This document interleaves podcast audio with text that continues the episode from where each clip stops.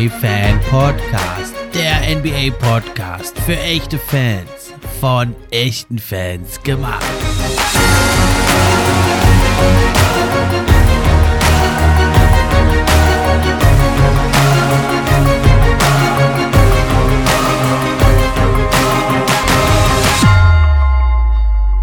Hallo und herzlich willkommen zur Episode 94 vom NBA Fan Podcast.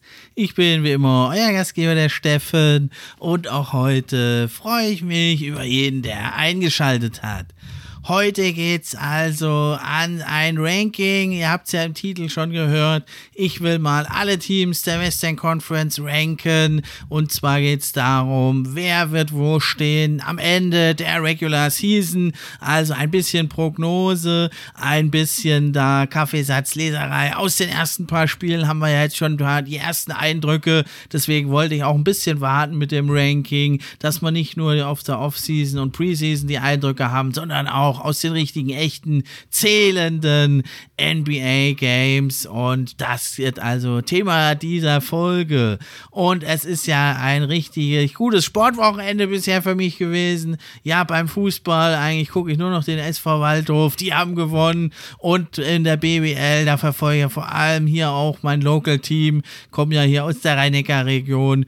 Und da verfolge ich natürlich schon lange die MLP Academics Heidelberg. Und die haben also in einem mega spannenden spannenden Spiel auch gewonnen am Samstagabend. Richtig cool. Haben eine neue Arena. Ich war ja viele Jahre da schon und habe die supportet im Olympiastützpunkt. Das war ein ganz improvisiertes kleines Gym, wo man dann Tribünen hingebaut hatte und also viel noch mit ja, Freunden und Bekannten, die da ausgeholfen haben dem Team. Und jetzt letzte Saison hat man ja es, also vor zwei Jahren hat man den Aufstieg geschafft in die BBL. Letzte Saison gut die Klasse gehalten. Diese Saison greifen sie sogar ein bisschen an. Also echt interessant ja, würde mich auch interessieren von euch Hörern, ob ihr auch da euer lokales Team hier in Deutschland verfolgt oder ob ihr das nicht so guckt, die BBL. Würde mich mal interessieren. Schreibt es mir gerne in den Kommentaren. Ja, und die Heidelberger, die sind ja so ein bisschen die, die Buzzerbeater Kings. Die haben im Pokal gewonnen mit dem Buzzerbeater. Dann haben sie gegen Frankfurt, da lagen sie schon deutlich zurück. Haben sie also auch mit dem sensationellen Buzzerbeater von Eric Washington gewonnen. Der lief da eh total reiß, hat die letzten Dreier da reingehauen wie nichts. Vier, fünf Stück in Folge. Und und jetzt also nochmal hatte man also in dem Spiel gestern gegen Oldenburg sich da gerettet durch Shai Eli, der ist diesmal war mit dem Buzzerbeater zur Overtime und da übernahmen dann die Heidelberger und setzten sich relativ deutlich durch. Ja, also für mich ein Top-Sportwochenende bisher. Ja, nur meine Detroit Pistons, die haben also am Freitag gegen die Hawks das Nachsehen gehabt. Und äh, unter der Woche hatten sie ja auch schon verloren gegen die Hawks. Und ja, jetzt am Freitag, äh, also Mittwoch war schon Kate Cunningham richtig stark. Und Freitag war er sogar noch stärker mit 35 Punkten, 9 Rebounds, 8 Assists bei richtig guten Quoten. Zieht auch deutlich mehr Freiwürfe jetzt der Kate. Also ein richtig gutes Spiel. Aber es hat dann doch hinten raus nicht gereicht. Die Hawks also zum zweiten Mal zu stark für meine Pistons. Und am Sonntagabend, ja, da sind ja etliche Spiele zu früher Stunde Stunde, also 20 Uhr geht es ja schon los und 23 Uhr kommen noch weitere Spiele. Kann man sich also gut mal live angucken auf dem League Pass oder sonst wo, wo ihr das guckt. Ja, und da spielen ja meine Pistons auch gegen die Warriors. Also ja, da ist wahrscheinlich eher nicht mit einem Sieg zu rechnen. Die Warriors zwar im Back-to-Back äh, hatten ein Overtime-Spiel gegen die Hornets, vielleicht ein bisschen müde. Das wäre noch so eine kleine Hoffnung und da sie die Pistons unterschätzen und cruisen. Aber da müsste natürlich schon sehr, sehr viel zusammenkommen, dass die Pistons da mir doch noch einen Sieg schenken zum äh, Ende des Wochenendes. Jetzt geht's aber los dann mit dem Western Conference Power Ranking. Viel Spaß damit. Bevor es losgeht, aber noch mal kurz die Info. Ab sofort könnt ihr den NBA Fan Podcast auch unterstützen. Zum einen über Steady HQ, die Links sind in der Beschreibung. Oder aber eben auch, wenn ihr die Posts über Social Media kommentiert, teilt und liked. Wenn ihr euren Freunden davon erzählt. Und schließlich könnt ihr auch noch eine gute Bewertung schreiben. Das hilft mir dann auch, höher in den Rankings zu erscheinen. Und da würde ich mich sehr drüber freuen, wenn es euch gefällt gefällt, wenn ihr euch ein bisschen die Zeit nehmt, das Projekt hier zu supporten. Und das geht also am besten, wenn ihr den Podcast kostenlos, wie auch auf allen anderen Plattformen, bei Apple Podcast hört. Dann erscheint das also für mich in den wichtigen Apple Podcast Charts. Würde mich sehr freuen. Jetzt geht's aber los mit dem Ranking der Western Conference. Es geht also darum, was denke ich, ähm, wer, wo wird das Team zum Ende der Regular Season landen? Also eine Prognose mit den Erfahrungen aus den ersten Spielen jetzt.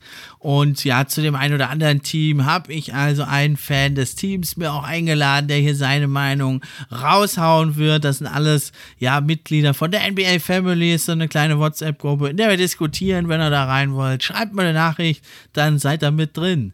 Ja, und dann kommen wir also zum Platz 15. Ich habe mir echt ein bisschen schwer getan, die rote Laterne zu vergeben. Es sind ja wirklich viele Teams, die richtig stark sind und man muss also auch sagen, die Western Conference, die ist also dieses Jahr, denke ich mal, deutlich stärker als in der letzten Saison. Ja, man muss sagen, letzte Saison war ja die Western Conference, ja, jetzt im Vergleich zur Eastern Conference so schlecht wie noch nie in den letzten 13 Jahren, aber sie hatte also immer noch den besseren Records, also mehr Siege eingefahren gegen die Eastern Conference. Man muss ja sagen, insgesamt in den letzten Jahren dominiert ja da die Western Conference, aber der Osten ist jetzt immer stärker geworden die letzten Jahre. Seit 1970 muss man sagen, der Westen hat 28 Titel geholt. Seitdem gibt es die Conferences seit 1970. Und ja, die Lakers hatten natürlich die meisten, ja, zwölf Titeln. Spurs und Golden State Warriors jeweils mit fünf Titeln. Ja, und die West Eastern Conference, die hat aber auch immerhin 24 Titel geholt seit 1970. Die Celtics haben da also sechs Titel. Die Bulls auch natürlich durch Michael Jordan. Und dann, ja, auf dem Platz drei stehen, ja, meine Detroit Pistons Pistons und die Miami Heat mit drei Titeln seit 1970. Ja, und da ist es also wirklich die Western Conference zuletzt ja deutlich überlegen. Ja, also wer wird nun das schlechteste Team sein der Regular Season? Ja, schweren Herzens gebe ich die rote Laterne an die Houston Rockets. Das ist wirklich also ein spannendes Team, ein Team, was auch richtig Spaß machen wird. Und die werden sich auch verbessern im Vergleich zur letzten Saison. Ich denke trotzdem, ja, dass sie letzter werden, denn ja, man muss sagen, sie haben letzte Saison 20 zu 62 Siege nur geholt. Ja, und sie waren natürlich beim Defensive Rating das schlechteste Team, hatten auch das zweitschlechteste Net Rating. In der Offense waren sie auf dem 26. Platz. Ja, und man muss jetzt sagen, natürlich Christian Wood ist weg. Man hat zwar jetzt mit Jabari Smith einen Top-Rookie geholt, der richtig gut auch spielen wird, aber ich denke, ja, man wird mehr holen als diese 20 Siege, aber man wird am Ende, denke ich, trotzdem auf dem letzten Platz landen. Ja, die ersten Spiele liefen ja jetzt auch schon nicht so gut. Man steht bei 1 zu 5, muss man jetzt nicht zu viel reinlesen. Aber ja, auch diese Saison stehen sie bisher beim Offensive Rating auf Platz 27, defensiv zwar etwas verbessert auf 23, aber vom Net Rating her stehen sie auch auf 28 und man muss sagen, ähm, ja, es wird da noch gesucht, der Coach Steven Silence, der hat schon etliche verschiedene Starting Lineups ja ausprobiert. Ja, also der äh, Kevin Porter Jr., Jalen Green, Jabari Smith, die sind eigentlich gesetzt. Fünfmal gestartet ist auch Aaron Gore, Eric Gordon, aber dann geht's schon los. Zweimal war Kenyon Martin Starter, einmal Schengen, einmal Jason Tate, zweimal sogar Bruno Fernando, einmal Garuba. Also da wird noch gesucht. Ja, und es ist natürlich, ich würde mir Schengen wünschen als Starter neben Jabari Smith. Dann hat man aber natürlich, ja, natürlich ein relativ defensiv schwachen Frontcourt ja, mit Bruno Fernando oder eben mit Garuba, das ist dann die defensivere Variante. Ja, also ihr merkt, da wird doch auch einiges noch ausprobiert und man muss sagen, Jalen Green, der ist ja richtig heiß in die Saison gekommen, legt im Moment 20 Punkte auf, 5 Rebounds und 2,3 Assists. Der hat ja letzte Saison also schon richtig sich verbessert, tolle Quoten gehabt. Dieses Jahr noch nicht ganz so gut, da liegt er nur bei 39% aus dem Feld, 37% Dreier, das ist noch nicht so, ja, das, äh, was man sehen will von ihm, aber auch Kevin Porter Jr., ne, der legt auch im Moment über 20 Punkte auf.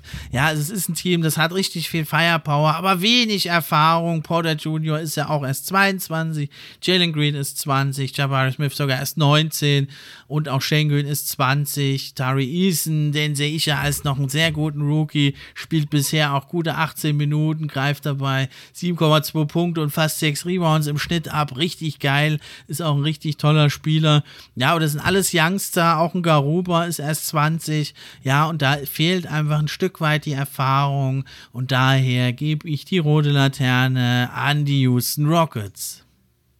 Das nächste Team, über das ich sprechen will, sind die San Antonio Spurs. Da habe ich mir den Mirko eingeladen. Hallo Mirko, schön, dass du da bist. Du bist ja Fan der Spurs.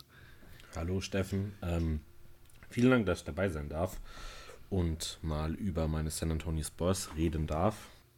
Ja, die Spurs, die sind ja überraschend gut in die Saison gestartet, viel besser als erwartet, mit 4 zu 2 Siegen. Ja, zum Saisonauftakt gab es zwar erstmal eine richtige Klatsche gegen die Charlotte Hornets, dann hat man aber die Indiana Pacers geschlagen, ebenso die Philly Sixers, sehr überraschend, und auch Minnesota Timberwolves. Da am Rückspiel hat man dann verloren gegen Timberwolves, aber jetzt siehe da, also auch ein 129, 124 gegen die Chicago Bulls, also ein deutlich besserer Start als erwartet, sensationell. Meinst du, das geht jetzt wirklich so weiter hier mit diesem Team?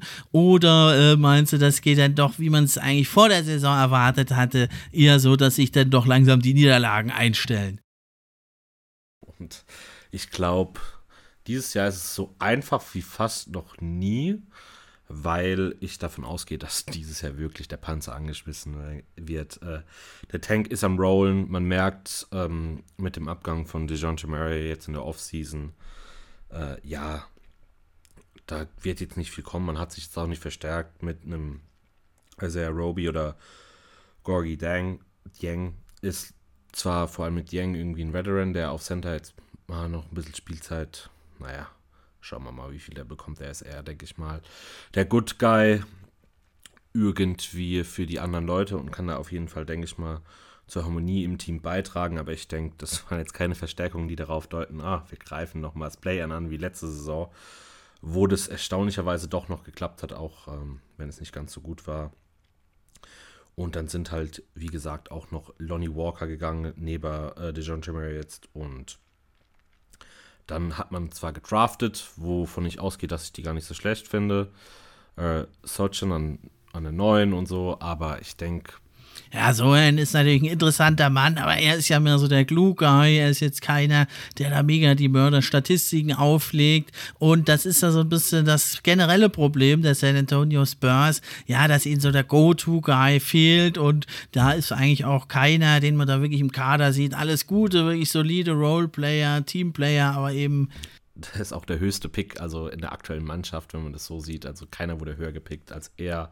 Branham, nochmal an 20 und Wesley an 25. Ich denke, Wesley wird viel erstmal noch äh, in Austin spielen, also in der G-League-Mannschaft. Da wird jetzt, denke ich mal, nicht so viel passieren.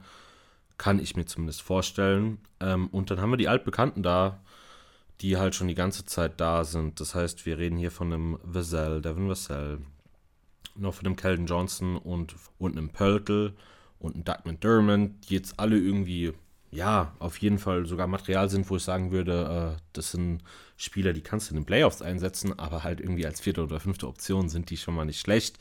Ob es jetzt Vassell ist, dem ich auf jeden Fall zutraue, der von allem auch den besten Wurf hat.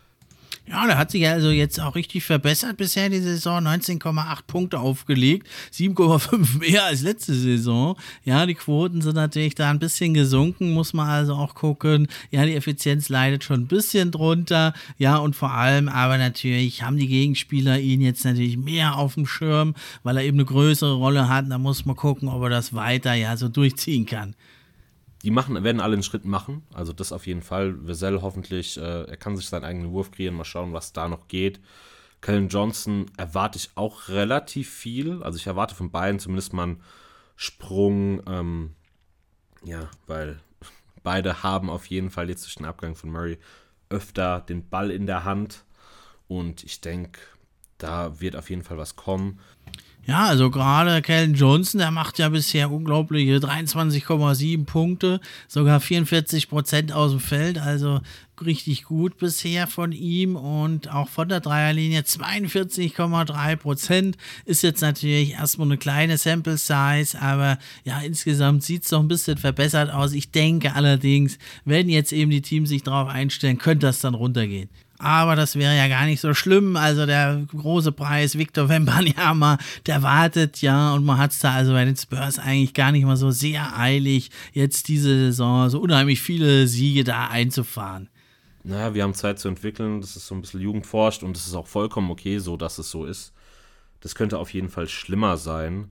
Also davon gehe ich aus. Ich denke, der aktuell beste Spieler im Roster wird auf jeden Fall äh, Pöltl sein, der glaube ich, underrated immer noch in der kompletten Liga ist. Es ist wirklich krass, äh, dass der irgendwie nicht mehr appreciated ja, wird von Fall. den anderen Franchises. Beziehungsweise Franchises, glaube ich, schon haben den hohen äh, Ticker, aber vor allem, was er halt defensiv leistet und offensiv, ob es man dann auch noch ein Handoff ist oder halt auch äh, im Pick and Roll hart zum Korb rollen wird.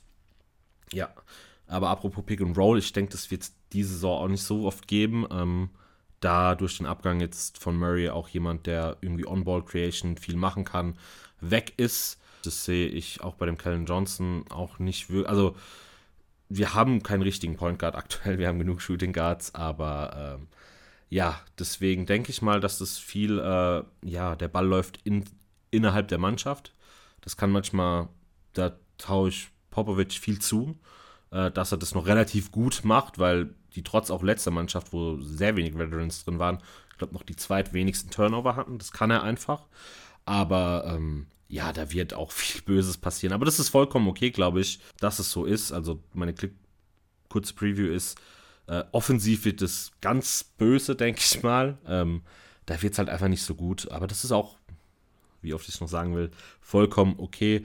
Defensiv äh, hat man da auf jeden Fall Material, äh, was halt besser wird. Also was besser wird und auch schon nicht schlecht ist. Ein Pöltl ist sehr solide, vielleicht der Top, einer der Top 5 bis Top 7 Rim Protector in der Liga.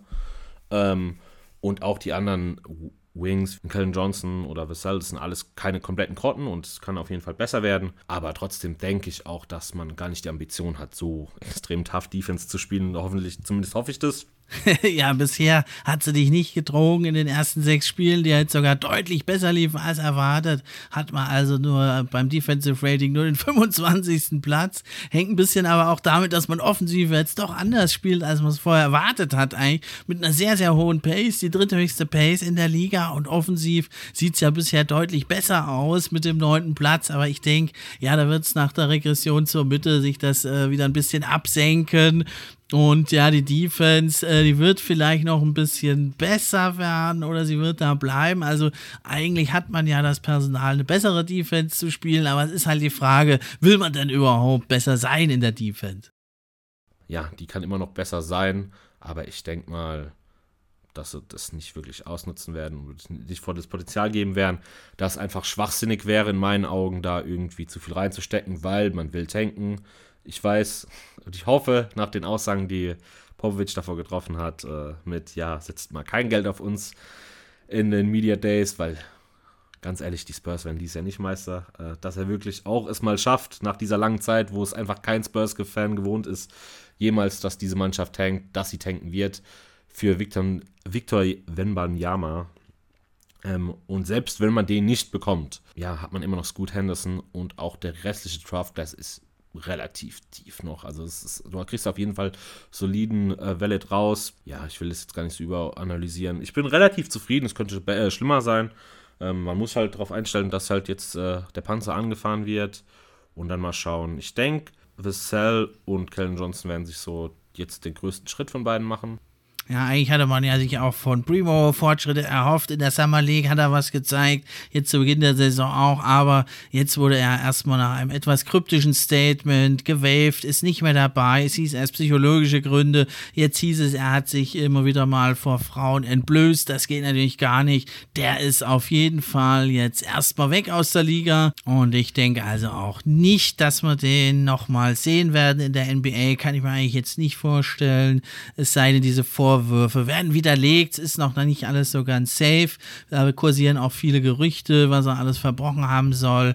Das scheint mir jetzt relativ safe zu sein, aber noch nicht zu 100 Prozent. Wenn das widerlegt wird, natürlich steht ja eine Rückkehr in die NBA nichts im Wege für die San Antonio Spurs. Ist natürlich echt schade, da so ein junges Talent, was man sehr hoch gepickt hat, auf den man wirklich vertraut hat, den man ganz, ganz jung gedraftet hat, dass der jetzt nicht mehr dabei ist. Was meinst du also? Ja, wo werden die Spurs landen? Äh, letzter Platz, vorletzter Platz oder doch ein Stückchen weiter vorne das Rennen um Victor Wembanyama hast du ja schon angesprochen. Wo siehst du sie, die Spurs? Davon ausgehend glaube ich, ich habe irgendwie das Gefühl, ganz schaffen sie es nicht. Sie werden aber in ähm, letzter zu werden in der Western Conference, aber ich denke unter den äh, Top 4 der kompletten Liga werden sie liegen.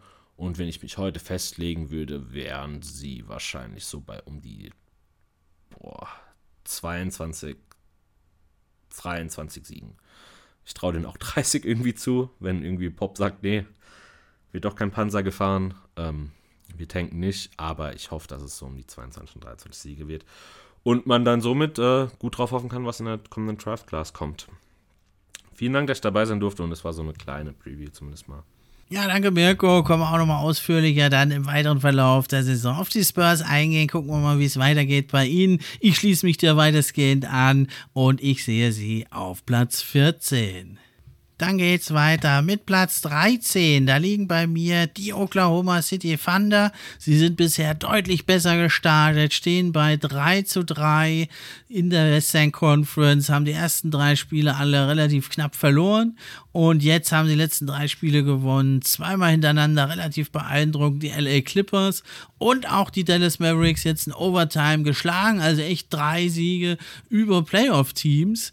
Ja, das ist schon allerhand. Sie stehen im Moment auch im Defensive Rating auf dem fünften Platz. Da waren sie letzte Saison auch schon gut. Die Offense ist weiterhin so ein bisschen das Problemkind, vor allem wenn bei Shea Gilgis Alexander nicht der Sahnetag ist. Aber der ist bisher häufiger. Der legt nämlich im Moment 31 Punkte auf im Schnitt. 7 Assists, 5 Rebounds. Bei guten Quoten fast 50 Prozent aus dem Feld, 37 Prozent von der Dreierlinie. Und er zieht auch sechs Freiwürfe und trifft die bisher mit 100 Prozent. Natürlich kleine Sample Size. Aber das ist schon einiges. Ja, warum habe ich jetzt die Thunder trotzdem so weit hinten, wenn die jetzt doch so richtig gut gestartet sind? Zum einen muss man natürlich sagen, letzte Saison war es ja ähnlich und dann wurde doch dann äh, hinten raus, äh, wurden dann die unbekannteren Spieler, sage ich jetzt mal, eingesetzt. Man hatte nur 24 von 8 zu 58 Siege. Man war letzte Saison auch schon 17. Also mit einem recht guten Defensivrating. Äh, vorher war man, bevor man dann äh, seine Spieler nicht mehr äh, spielte, die Stammspieler, war man noch deutlich höher. Ja, und man muss aber sagen, letzte Saison haben sie schon 37 Prozent ihrer Minuten kamen von Rookies. Das war die zweithöchste Rate der letzten 15 Jahre.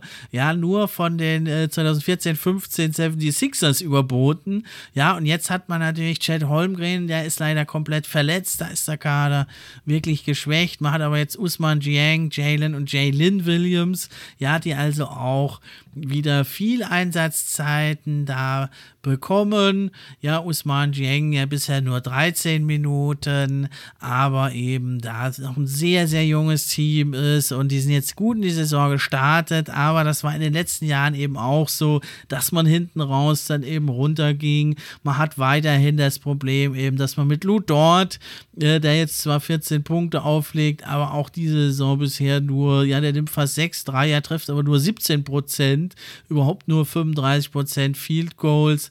Ja, und bei Josh Giddy, da ist es so, der ist natürlich äh, auch mit 14 Punkten steht er da, hat 8,3 Rebounds, 5 Assists, der Top Rookie der letzten Saison, ist ein guter Mann, aber ja, da fehlt einfach das Scoring neben Shea Gilgis Alexander. Ja, Josh Giddy, der wird das sicherlich noch entwickeln. Bei dem sind die Quoten auch bei weitem nicht so schlecht wie bei Lou Dort. Der hatte 45% aus dem Feld, 30,8% Dreier. Ja, das ist eh nicht sein äh, Hauptding, dass er scoret, aber eben Trey Mann, der macht 13 Punkte und das war's dann schon. Sonst ist da keiner, der im zweistelligen Bereich scoret. Und daher ist die Defense jetzt auch schon eine der schlechtesten in der NBA. Und irgendwann, früher oder später, machen wir uns nichts vor. Da werden die Thunder den Tank rausholen und wieder gucken, dass sie verlieren. Das ist Sam Prestis Art einfach. Vielleicht, also ich wollte es nicht hoffen, aber Shakiges Alexander ist natürlich auch ein bisschen verletzungsanfällig. Das muss man auch sagen. Ja, er ist nicht der, der immer eine ganze Saison spielt. Und wenn sein Scoring wegfällt, dann bricht das Team auseinander. Deswegen denke ich, die werden deutlich dann noch runtergehen und werden dann nächste Saison, aber dann, wenn sie vielleicht vielleicht Wembanyama oder ja, eben äh, Scoot Henderson wäre ja ein Backcourt-Scorer, ein guter Partner für Shea Gilgis, Alexander. Und wenn dann Chad Holmgren vor allem zurückkehrt, dann denke ich, dann werden die Thunder angreifen und dann können sie, glaube ich, denke ich, direkt den Schritt machen, mindestens ins Play-In, wenn nicht sogar vielleicht ein direktes Playoff-Team zu werden, weil Talent, das haben sie da einfach unglaublich viel. Auf Platz 12 habe ich ein Team, das steht jetzt noch ganz woanders, steht nämlich im Moment auf dem dritten Platz mit 5 zu 2 Siegen. Die Feel Good Story im Moment der NBA, die Utah Jazz. Die haben also fünf der ersten sieben Spiele gewonnen. Ja, Danny Ainge wird sich die Haare raufen, steht im Offensive und Defensive Rating im Mittelfeld, hat sogar ein positives Net Rating. Also mal der neue Coach Will Hardy übertrifft da ja mit seinem Team von ja zufällig zusammengekommenen Roleplayern wirklich wirklich alle Erwartungen, vor allem natürlich Laue Markanen, der Finne, der bei der Eurobasket schon auf sich aufmerksam gemacht hat, mit 21,4 Punkten, 9 Rebounds, richtig gut drauf. Ja, den Dreier trifft er leider nicht so gut, 27 Prozent nur. Ja, und drumrum sind sie also ein Team, ja, von durchaus erfahrenen Leuten. Conley 35, Clarkson 30, Olinik 31. Dann hat man lauter so gute Versatzstücke, Beasley, Vanderbilt, Colin Sexton, Rudy Gay, Walker Kessler, wie sie alle heißen. Also ein Team, ja, von Roleplayern eigentlich, die sich aber jetzt zur Aufgabe gemacht haben, alle Prognosen erstmal zu widerlegen deswegen, ja, ich denke, dass dann doch früher oder später äh, die Anordnung kommen wird von oben. Also Jungs, jetzt fahrt mal ein bisschen runter. Der ein oder andere Trade wird sicherlich auch noch eingefädelt. Vor allem natürlich äh, wird also John Clarkson immer wieder mit den Lakers in Verbindung gemacht. Olinik ist für jedes Team eh interessant, kam jetzt gerade allerdings erst, also im Laufe der Saison werden da einige, denke ich, noch getradet werden und dann wird man die jüngeren Leute mehr ranlassen. Also Ocha Jai Akbachi oder Leandro Bolmaro und Alexander Walker, die wird man dann mehr sehen. Auch ein Jared Vanderbilt ist ja noch jung, Colin Sexton auch. Und die Veteranen, die werden dann so ein bisschen verschwinden und dann werden eben die Niederlagen folgen. Und daher habe ich also die Utah Jazz trotz ihres guten Saisonstarts nur in Anführungszeichen auf Platz 12. wäre allerdings, glaube ich, nicht im Sinne von Danny Ainge, weil dann hat man kaum Chancen auf einen absoluten Top-Pick. Aber ja, ich denke, die Thunder, die Rockets und die Spurs, die werden es da schaffen. Äh, also die Jazz doch noch deutlich zu unterbieten. Müsste, würde mich sehr täuschen, weil den einen oder anderen Sieg wirst du einfach mit diesen Veteranen immer noch einfahren. Und ja, deswegen sehe ich die Utah Jazz auf Platz 12. Das nächste Team, was ich besprechen will, sind die Los Angeles Lakers mit 0 zu 5 in die Saison gestartet. Letzter Platz in der Western Conference. Und das Team also zeigt wirklich teilweise Auflösungserscheinungen. Es wird viel auf Russell Westbrook rumgehackt. Der Coach Darwin Ham ist echt, kann einem wirklich leid tun. Es ist absolut kurios. Man liegt beim Offensive Rating mit 97, lächerlichen 97 Punkten auf dem letzten Platz. Richtig abgeschlagen. Das muss man sich mal vor Augen halten. Sechs Punkte Abstand. Das sind Welten ja, auf kurioserweise die Los Angeles Clippers. Und äh, da nützt dann also es auch nichts, dass man das zweitbeste Defensive Rating hat, weil man hat also dann ein Net-Rating von minus 7,5. Das heißt, der Gegner macht im Schnitt 7,5 Punkte mehr als die Lakers. Und das ist so eine miese Offense. Und das hat man also noch nie erlebt von einem Team um LeBron James. Der macht seine Mitspieler eigentlich besser. An ihm selber liegt es auch gar nicht unbedingt. Der scoret ja relativ viel. Also bisher eine absolute Katastrophe. Die Saison der Los Angeles Lakers. Und da habe ich mir jetzt einen Fan der Lakers eingeladen eingeladen. Das ist der Jonas. Hallo Jonas, schön, dass du da bist. Auch wenn ich ein bisschen angeschlagen bin, würde ich dir trotzdem gerne meine Meinung sagen. Du hast mich ja mal wieder nach meiner Meinung gefragt bezüglich den Lakers. Wo sehe ich die Jungs? Best Case, Worst Case? Ja, womit fange ich denn an? Ich fange am besten mal mit dem Power Ranking an. So, wenn sich nichts ändert, ähm, wird sich unser Team höchstwahrscheinlich im unteren Bereich äh, platzieren. In der Western Conference. So, ähm, Playoffs sehr unwahrscheinlich mit dem Team momentan. Vielleicht bringt ja Dennis Schröder, wenn er wieder gesund ist, mehr mit. Ja, das ist natürlich eine Hoffnung, aber muss sagen, Dennis Schröder ist ja eigentlich auch mit der Playmaker, nicht der Bucket-Getter, wobei er natürlich zuletzt äh, bei der Eurobasket stark verbessert sich zeigte in Sachen Scoring. Vielleicht kann er das ein bisschen mitnehmen, das wäre bitter nötig für die Lakers. Den fehlt es einfach im Kader an Scorern, an Shootern. Ja, die Defense ist gar nicht mal so das Problem. Auch Dennis Schröder ist ja ein ganz guter Verteidiger, aber ja, ob er da also wirklich für die Offense, der Offense da so Flügel verleihen kann, dass sie dann sechs oder oder zehn Punkte besser wird. Ne? Also mit sechs Punkten wäre man ja gerade mal erst auf dem vorletzten Platz dann beim Offensive Rating. Also das ist natürlich fraglich, ob Dennis das alles bewirken kann. Ähm, da muss man halt wirklich abwarten. So, Power Ranking. ja, ich würde einfach mal sagen, Mittelfeld bis unteres Feld, wenn ich ehrlich bin. Ich sehe uns jetzt momentan nicht in den Top 5, auch nicht so unbedingt äh, overall in den Top 10. Ich sehe uns wirklich eher so ja, unteres Mittelfeld tatsächlich sogar.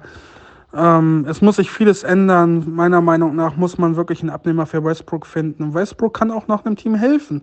Es ist nicht so, dass ich den Jungen nicht mehr mag oder dass ich den Jungen nicht mehr sehen möchte im Lakers-Jersey. Man merkt es ihm halt leider an, der Typ ist gebrochen. So, er weiß nichts damit, sich selbst wirklich anzufangen. Seine Kreativität, seine Explosivität, die fehlt ihm halt einfach. So, die hat man ihn einfach letzte Saison ausgesaugt. Das muss man leider so sagen wenn man ihn halt nochmal zu einem Contender schickt oder zu einem Team mit Werfern, also die halt wirklich konstant werfen können, die vier von, äh, vier von sechs oder auch sechs von sechs Würfen reinmachen, so hintereinander, das, das könnte ihm wirklich Gutes tun, weil er halt unterm Board extrem stark ist, so mit seiner Rebound-Aggressivität. Äh, der haut ja einen Rebound hin nach dem anderen. So, da muss da halt auch mal realistisch sein. Ja, jetzt äh, hat er ja sogar gesagt, er würde also auch von der Bank kommen. Ja, also das ist natürlich durchaus löblich, aber da hat man ja jetzt eben auch nicht die Spieler, wie du es angesprochen hast, die äh, da Punkten, die Würfe haben, die treffen können. Das hat man einfach nicht und dann, dann läuft Westbrook eben wieder ins Leere und da muss man sagen, dann kann er nicht mehr effektiv sein, weil dann sind die Laufwege zum Korb sind blockiert, die Drives zum Korb sind blockiert, die Passwege sind blockiert, die Gegner weichen zurück von ihm und können den Gegner noch mit abdecken und daher wird er also auch mit der Lakers Bench Unit natürlich nicht äh, so super effektiv sein, dass es viel bringt. Es kann nochmal ein gewisses Upgrade bringen, aber für die Bank einfach und ja, das ist die Starting Five denn, aber wer soll denn da kommen? Patrick Beverly, also es ist irgendwie einfach der Kader ist nicht gut zusammengestellt. Ja, Best Case wäre halt, äh, er würde gehen. Wir holen da irgendwie noch mal ein paar Picks für eventuell nochmal einen soliden Bankspieler oder eventuell auch einen Starting Five. Worst Case, wir finden keinen Abnehmer, müssen mit ihnen in die Playoffs. Er findet eventuell zu alter Stärke, aber unrealistisch. Worst Case wäre halt auch, dass wir wieder Verletzungspech haben. Ja, also die ähm, Saison ist für mich noch nicht abge also die ist noch nicht abgehakt für mich, aber wir müssen halt wirklich Abnehmer finden. Wir müssen unser Team wirklich nochmal neu aufbauen. Wir müssen halt wirklich Leute traden oder auch waven. Eventuell zahlt man ja Westbrook auch aus, dass man eventuell ein bisschen was machen kann. So, es ist noch nicht, das Buch ist noch nicht zu Ende geschrieben.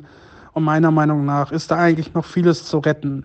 Aber im Worst-Case-Szenario halt auch eben nicht. Deswegen sage ich, ähm, ganz ehrlich, eigentlich kann man sich momentan von den Lakers keine wirkliche Meinung bilden. Man kann halt einfach nur momentan hoffen. Ja. Ich hoffe, die äh, Meinung gefällt euch oder beziehungsweise dir. Was Besseres kann ich momentan einfach nicht sagen. Vielleicht liegt es daran, dass ich angeschlagen bin. Aber momentan sehe ich halt auch irgendwo schwarz. Ja, danke dir, Jonas. Gute Besserung. Und ja, liebe Hörer, ich denke, ihr merkt, wie sie in ihm arbeitet. Die Verzweiflung war schon fast da wirklich rauszuhören. Echt sehr, sehr schade. Aber ja, das hat sich ja schon abgezeichnet vor der Saison und in der Summer League. Also, dass, wenn man sich die Teammates nicht mehr irgendwie begrüßen in der Arena. Nun ja, also ich denke, die letzte Hoffnung ist wirklich noch, dass man vielleicht den berühmt-berüchtigten Buddy Hield und Miles Turner Trade doch noch durchführt, die letzten Picks auch noch abgibt. Dann sieht es natürlich ganz, ganz schlecht aus fürs Rest, für den Rest vom Jahrzehnt. Ja, aber man kann natürlich auch Picks sich dann wieder zurück ertraden. Ja, also ich denke, das wird früher oder später dann das Konzept werden der Lakers. Äh, ja, ein viel, also ein Meisterschaftsfavorit oder Contender ist man meiner Meinung nach mit Buddy Hield auch nicht. Mm, das, das, also das ist dann so schon ein Playoff-Team, was durchaus auch gefährlich werden kann anderen Teams. So muss ich sagen, wenn dieser Trade nicht kommt, danach sieht es ja im Moment nicht aus, sind die Lakers für mich nicht mal im Play-In. Ich sehe es da also eher wie mit dem schlechteren Case von Jonas und deswegen bei mir die Los Angeles Lakers. Da können mich die Fans jetzt natürlich steinigen dafür, aber ich sehe die Lakers nur auf Platz 11. Ja, hätte ich auch nicht gedacht, dass ich mal ein Team von LeBron James so schlecht sehe, aber so ist es nun mal einfach, muss man wirklich so sagen. Dann kommen wir jetzt zur Kategorie Play-in Tournament und da sehe ich die Sacramento Kings, Portland Trail Blazers und die Minnesota Timberwolves genauso drin wie die New Orleans Pelicans. Und da fangen wir an. Auf Platz 10 sehe ich die Chaos-Franchise schlechthin in der NBA, die Sacramento Kings. Ja, man ist also in Sacramento mit wenig schon zufrieden. Da wird man vielleicht sogar ein Banner hängen, da unter die Hallendecke.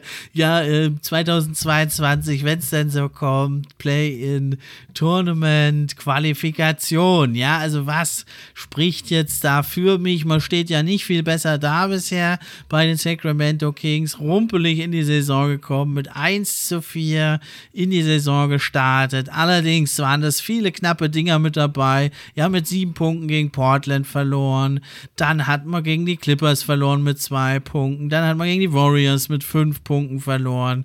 Okay, dann gegen die Grizzlies waren es 15, aber jetzt hat uns zuletzt Miami, ja auch ein durchaus starkes Team, geschlagen mit 119 zu 113. Ja, bisher 19 dann der Offense Rating, 17, 24. im Defensive Rating. Das müsste natürlich besser werden. Das ist ja schon seit langem die Achillesferse der Sacramento Kings. Ja, was stimmt mich jetzt da positive, dass es doch besser läuft? Zum einen ist es der Aaron Fox, der zuletzt richtig gut gespielt hat und also 27,8 Punkte auflegt das ist nicht das Entscheidendste, aber es ist für ihn auch bislang in der Saison, sind natürlich erst fünf Spiele gespielt, ein Career High, zweieinhalb Punkte mehr als sein vorheriges Career High und vor allem aber die Effizienz, die hat er richtig gesteigert, 55 Prozent aus dem Feld bisher, wird wahrscheinlich ein Stück runtergehen, aber wenn er in der Region so bleiben könnte, wäre das fantastisch.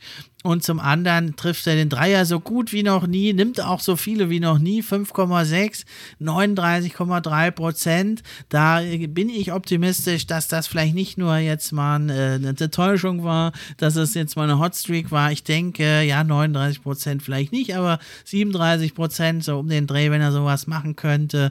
Und äh, ja, zieht natürlich jetzt etwas weniger Fouls als sonst. Da müsste er gucken, dass er da wieder seine gewöhnlichen Fouls zieht.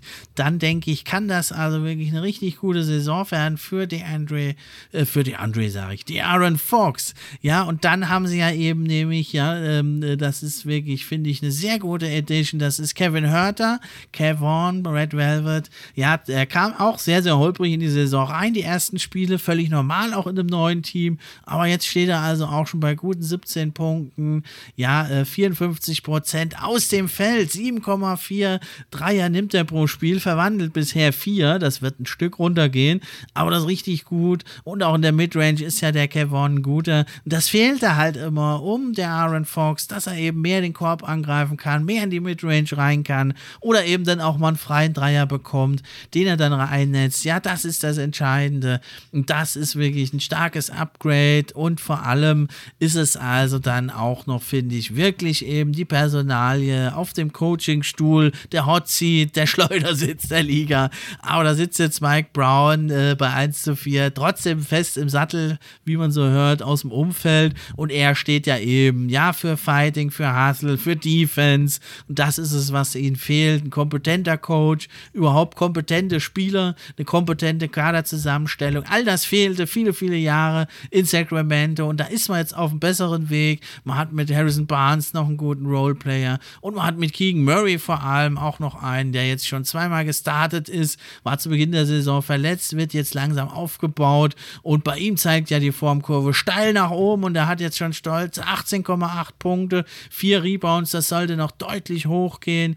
Und ja, die Effizienz auch bei ihm, der nimmt 7,8 Dreier pro Spiel, trifft 3,3 bisher, also auch schon über fast 42 Prozent, also richtig gut und das macht mich da optimistisch, dass also die Sacramento Kings sich diese Saison endlich mal verbessern und sogar ja die Lakers hinter sich lassen. Letzte Saison haben sie nur 30 Siege geholt, da müssen sie also diese Saison deutlich mehr geholt ja, man muss wirklich sagen, ähm, also bei Isolations, da haben sie ja auch noch Davion Mitchell, der da sich dagegen hält. Der ist ja, das war der siebbeste Rang letzte Saison, äh, wenn es darum geht, Isolations zu, zu, also zu verteidigen.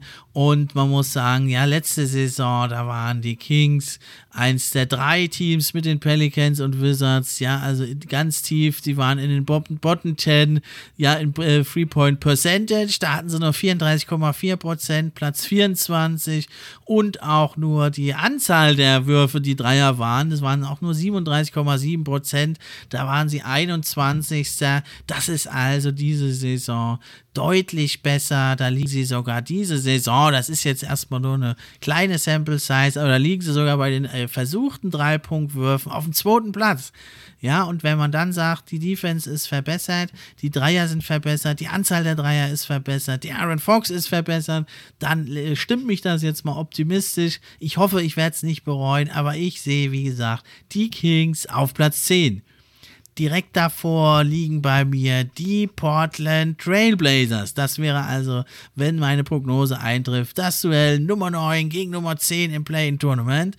Der Sieger müsste dann also, wenn meine Prognose eintrifft, gegen die Wolves oder eben gegen die Pelicans ran und wäre natürlich ziemlicher Außenseiter. Aber für die Kings wäre es schon ein Erfolg.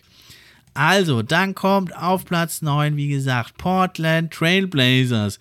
Bisher die Überraschung der Saison mit 5 zu 1 Siegen. Grüßen Sie im Moment von der Spitze der Western Conference. Das werden Sie so, denke ich, nicht durchhalten können. Also eine Offense-Rating, da liegen Sie auf Platz 10. Das können Sie vielleicht schon durchaus schaffen. Aber beim Defensive Rating auch 10.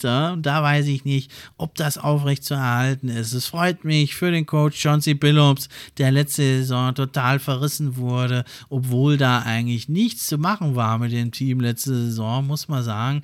Viele Verletzungen und da war wenig zu holen für den Chauncey.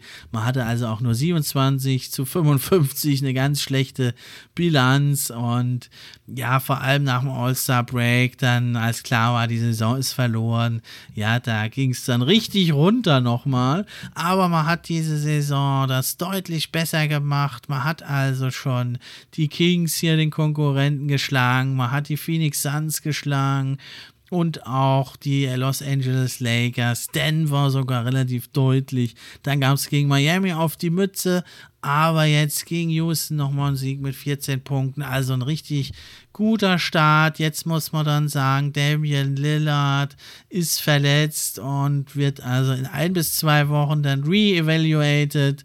Dann Gary Payton äh, hat noch eh noch nicht gespielt. Ja, und das ist natürlich der Erfolg der Portland Trailblazer steht und fällt mit Damian Lillard. Ich muss mich wirklich bei ihm entschuldigen und seinen Fans. Ich hatte es ihm nicht zugetraut, dass er noch mal in alter Form zurückkehrt. 31 Punkte, 4,6 Assists, 4,8 Rebounds, die Quoten nicht die allerbesten, aber ziemlich gut, 49,5% aus dem Feld, 39,2% Dreier bei 10 genommenen Versuchen, also richtig, richtig heiß der Dame und das war also für ihn auch wirklich mit die beste Three-Point-Percentage, die er jemals hatte. Jetzt fällt er natürlich erstmal wieder aus und ja, damit äh, sehe ich dann dieses Feuerwerk, was die Blazers abgebrannt haben, doch wieder ein bisschen, ja, auf dem absteigenden Ast. Und genau der fällt ja eben jetzt mindestens zwei Wochen aus, eher noch ein bisschen länger. Ja, gegen die Heat konnte man das jetzt gut überbrücken. Man hat also das Team, finde ich, auch gut verbessert. Man hat allerdings, und das ist die Krux, eben wieder wie früher mit CJ McCollum, so einen kleinen, defensiv anfälligen Backcourt mit Simons und Lillard. Daneben hat man aber, was man nie hatte, wirklich einen Athleten, einen Hustler. Josh Hart, ja, wirklich sensationell spielt er bisher. 10,5 Punkte, 9,2 Rebounds. Ja, reboundet wie ein Center eigentlich. Äh, und Nurkic, der ist auch so ein bisschen jetzt wieder da aufgeblüht, weil er halt da nicht mehr so alles abdecken muss, sondern sich doch auf die Paint konzentrieren kann. Und auch Jeremy Grant macht das sehr gut bisher und ist defensiv und offensiv da auf dem Flügel bei den Portland Trailblazers. Ist also ziemlich das Beste mit dem, also Damian Lillard da jemals gespielt hat. Ja, aber ähm, dennoch denke ich, das können sie so nicht aufrechterhalten, vor allem wenn Dame ausfällt, jetzt schon so früh in der Saison. Also Platz 9 sehe ich da. Dann kommen wir zum Platz 8 und da habe ich die Minnesota Timberwolves. Ja, einige sehen sie ein bisschen weiter oben, vor allem natürlich mein Stammgast Daniel. Ich sehe sie nur auf Platz 8. Letzte Saison 46 zu 36 Siege. Sie hatten das die höchste Pace in der Liga. Ja, das wird nämlich genau dieses Jahr der Unterschied sein mit Gobert und Kyle Anderson. Slow-Mo bekannt ist er ja als langsamer Spieler. Ja, aber Spaß beiseite.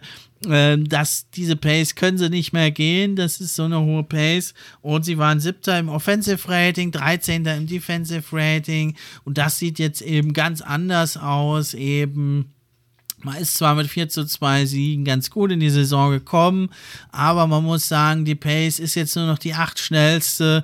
Man steht beim Offensive Rating, hat man eingebüßt nur auf Platz 20. Es sind natürlich erstmal nur sechs Spiele. Defensive Rating aber verbessert. Das hat man sich ja von Gobert erhofft. Sechster Platz ist man da im Moment. Das scheint auch realistisch, dass man das aufrecht erhält. Ja, man hat also auch schon gute Spiele gehabt. Man hat die Thunder geschlagen zweimal. Relativ leichter Schedule hat man die Spurs auch geschlagen und die Los Angeles Lakers. Also alle Teams, die bisher unten stehen. Und dann hat man aber einmal schon gegen die Spurs verloren und gegen die Jazz.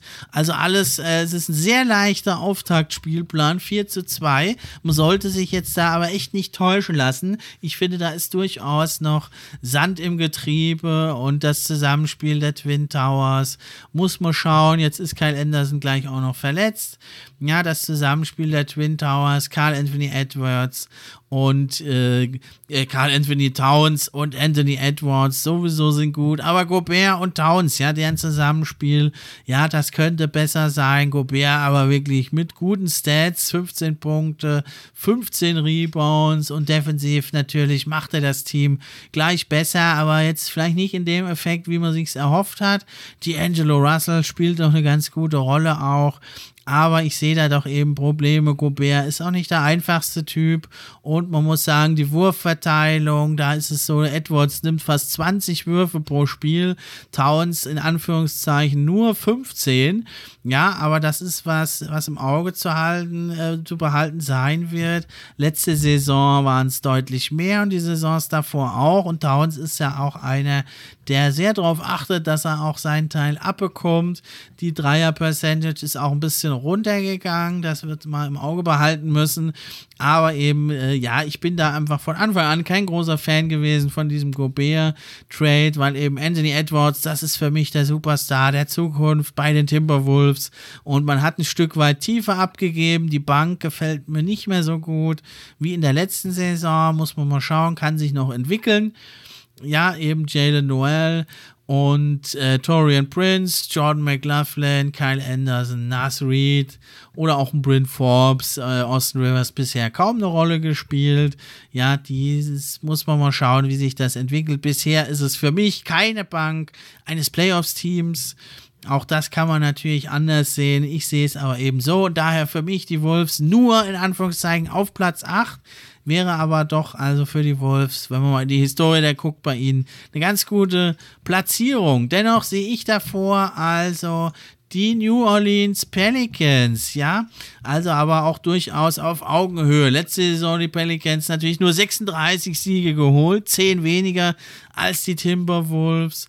Aber man muss sagen, das war natürlich in der zweiten Hälfte der Saison wirklich eine furiose Aufholjagd, ja, bei den Pelicans. Sie sind auch gut in die Saison gekommen mit 3 zu 2. Letzte Saison, in der zweiten Saisonhälfte. Sie eilten von Sieg zu Sieg, gut eingestellt von ihrem Coach Willie Green. Der gefällt mir wirklich gut. Ist vielleicht sogar so ein Dark Horse Contender auf Coach of the Year.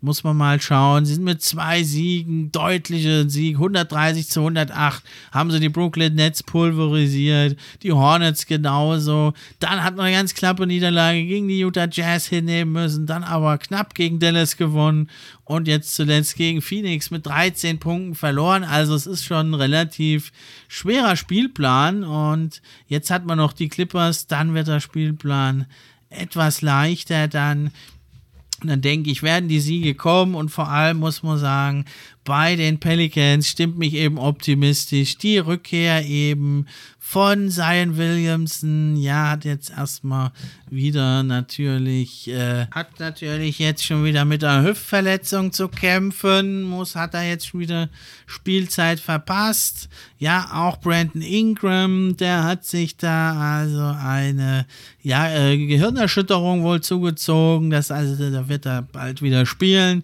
Herb Jones hat auch nicht gespielt am Freitag. Ja, sie haben schon einige Ausfälle jetzt. Das werden sie wahrscheinlich die ganze Saison hin und wieder mal haben, aber so geballt jetzt und gleich zum Saisonstart, trotzdem gut gestartet.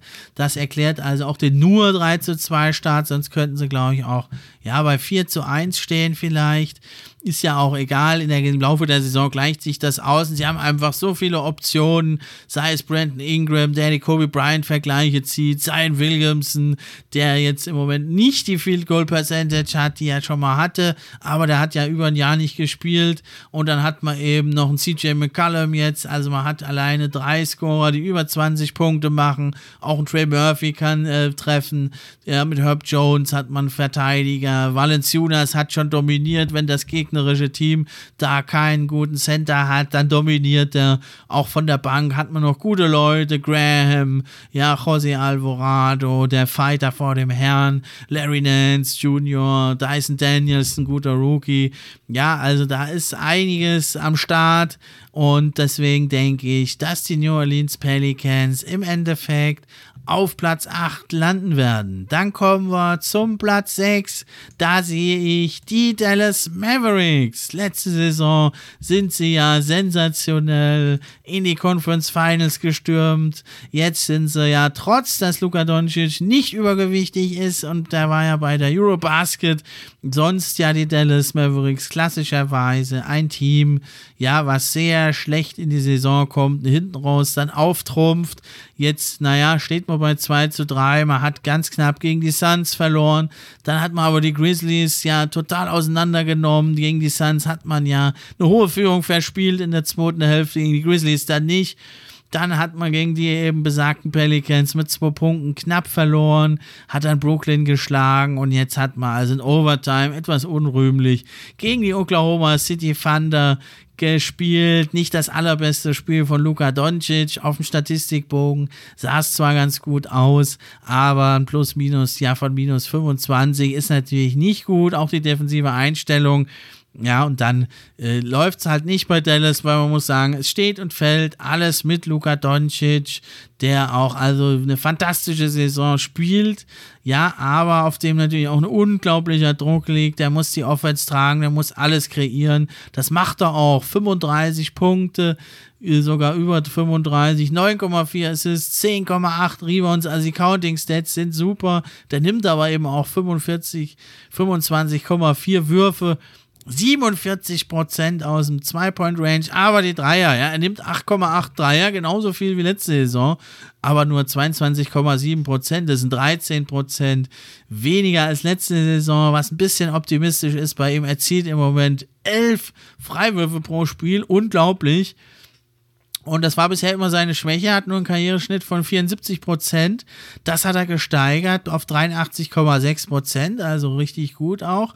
Ja, und da trifft er also 9,2 Freiwürfe. Wenn du also fast 10 Punkte machst, nur mit Freiwürfen, das ist natürlich schon mal einiges. Ja, aber von so einem Anführer, von so einem Leader erwartet man halt eben, dass er in der Defense auch vorangeht. Das ist bisher leider nicht der Fall, muss man aber auch sagen, bei so einer hohen Usage Rate. Das ist einfach nicht gesund. Da muss man sagen, gut, das ist zum einen natürlich im Kader begründet, wie der zusammengestellt ist. Da sind sonst eigentlich kaum Spieler, die einen Wurf kreieren können. Eigentlich nur nur Spencer Dinwiddie ist der Einzige. Und äh, mit Abstrichen dann eben Christian Wood, der kann auch mal sich selber seine Punkte kreieren. Und Tim Hardaway Jr. und das war's. Ne? Das also, ja, fragt sich, was ist zuerst da, die Henne oder das Ei? Ja, also man hat ja halt den Luka Doncic, dann soll der auch viel machen, aber das ist vielleicht ein bisschen zu viel. Ich finde, man kann das sehr gut erkennen. Luka Doncic ist wie viele junge Superstars in dieser Phase. Jetzt äh, hau ich alles raus, ich mache das alleine, ich führe uns zum Titel und naja, wer kann es ihm übel nehmen? Letzte Saison war das ja auch ein Team aus Roleplayern eigentlich. Brunson hat zwar hier und da mal aufgetrumpft, aber dann war auch nicht viel mehr und ein zweiter Star in einem richtigen äh, Championship-Team kann man Brunson also zumindest in der Rolle letztes Jahr hinter Luca, da mit viel weniger Touches als jetzt in New York. Da kann man ihn nicht wirklich so sehen und ein dritter Star fehlt da sowieso. Ja, und dann kann man sagen, gut, er hat sie ja in die Western Conference Finals geführt. Da hat man ja aber eigentlich deutlich von den Warriors die Grenzen aufgezeigt bekommen. Auch in der Serie könnte man streiten, dass Doncic der beste Mann war, aber lange Rede, kurzer Sinn. Viele junge Stars, Superstars, die mussten das dann schon erkennen. Ja, äh, ich schaffe das nicht alleine. Ich muss meinen Mitspielern mehr vertrauen. Ich muss den Touches geben. Ich muss auch mal Offball spielen. Ich muss auch mal defensiv mich zeigen. Ja, trotz offensiver großer Rolle. Ich muss defensiv auch mal was zeigen, ich muss vorangehen. Ja, sei das ein junger Kobe Bryant oder auch jetzt ein Trey Young, der das jetzt übt, mehr Offball zu spielen, der auch schon in den Conference Finals war, sogar vor Luka Doncic. Ja, also es ist eine lange Liste. Auch Michael Jordan, der hatte erstmal die 35, 40 Punkte rausgehauen wie nichts. Und dann aber seine großen Erfolge, die hat er gefeiert, eben, ja, als er seinen Mitspielern mehr vertraut hat. Da muss Luka Doncic eben hin. Das dauert aber einfach auch ein paar Jahre. Der ist jetzt gerade mal 23. Und man muss sagen, Dallas hat jetzt auch nicht da so zweite und dritte Stars, wie es Michael Jordan früher hatte. Und ja, dann äh, schließt sich der Kreis und dann ist es eben so. Und dann bist du halt ein gutes Team, aber du bist kein Top-Contender. Und das sieht man bisher auch, sogar nur 2 zu 3 gestartet, viertbeste Offense getragen von Doncic, 14. die beste Defense, das war letzte Saison noch deutlich besser die Defense, da muss der Coach Jason Kidd noch ein bisschen schrauben, dass er da wieder hinkommt, letzte Saison war man sogar die sechstbeste Defense, äh, über die ganze Saison, wenn man da in so Regionen wieder hinkommt, ja, und die Offense, muss man sagen, die war letzte Saison nur auf Platz 15. Also, wenn man da jetzt so in diesen Sphären bleiben kann, dann wäre das natürlich ein Upgrade. Dann könnte vielleicht doch auch man um den Homecourt mitspielen. So sehe ich allerdings die Mavericks nur auf Platz 6. Dann kommen wir zum Platz 5. Da werden sich auch einige wundern, denn ja, nur auf Platz 5, da sehe ich also die Los Angeles Clippers. Ja, aber jetzt nicht nur wegen dem Start, der jetzt nicht so doll ist. Das war zu erwarten, dass es nicht der allerbeste Start sein wird. Da bei den Clippers. Ja, sie stehen bei 2 zu 3, ist ja auch gar keine Katastrophe. Ja, aber man muss jetzt sagen, die ersten beiden Spiele hat man gewonnen. Zum einen eben das Auftaktspiel gegen die Lakers mit sechs Punkten gewonnen. Auch das nur knapp. Ja, dann hat man also die Sacramento Kings auch noch mit zwei Punkten geschlagen. Und jetzt gab es doch also relativ deutliche Niederlage gegen die Phoenix Suns und auch gegen die Thunder. Zweimal in Folge sogar. Und da kann man sich natürlich ein bisschen Sorgen machen allerdings nicht zu viel. Das liegt natürlich zum einen daran, dass Kawhi Leonard, der wird jetzt erstmal langsam wieder rangeführt, kommt von der Bank, hat auch nur zwei Spiele gemacht. Ja, der wird jetzt langsam wieder rangeführt, sitzt raus. Und klar, die sind ein tiefes Team, aber in der Offense läuft es bislang noch gar nicht. Ja, Paul George ist auch keiner, der jetzt über die ganze Saison da die elitäre Offense trägt. Das ist er noch nie gewesen. Das ist er vielleicht mal gewesen, aber ist es jedenfalls jetzt nicht mehr.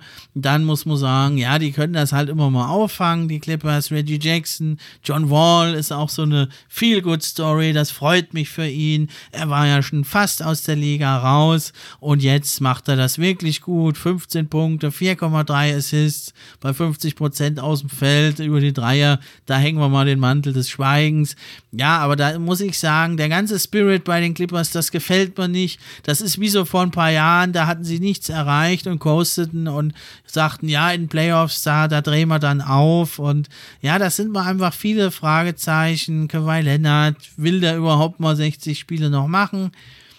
Schafft er das überhaupt, sein Körper? Klar ist natürlich, wenn er in den Playoffs dann fit ist, auf den Punkt, und das hat er ja gezeigt, dass er das kann, dann sind die gefährlich, aber in der Regular Season, da sehe ich jetzt nicht, dass die sich A, so viele Beine ausreißen, um Siege zu holen.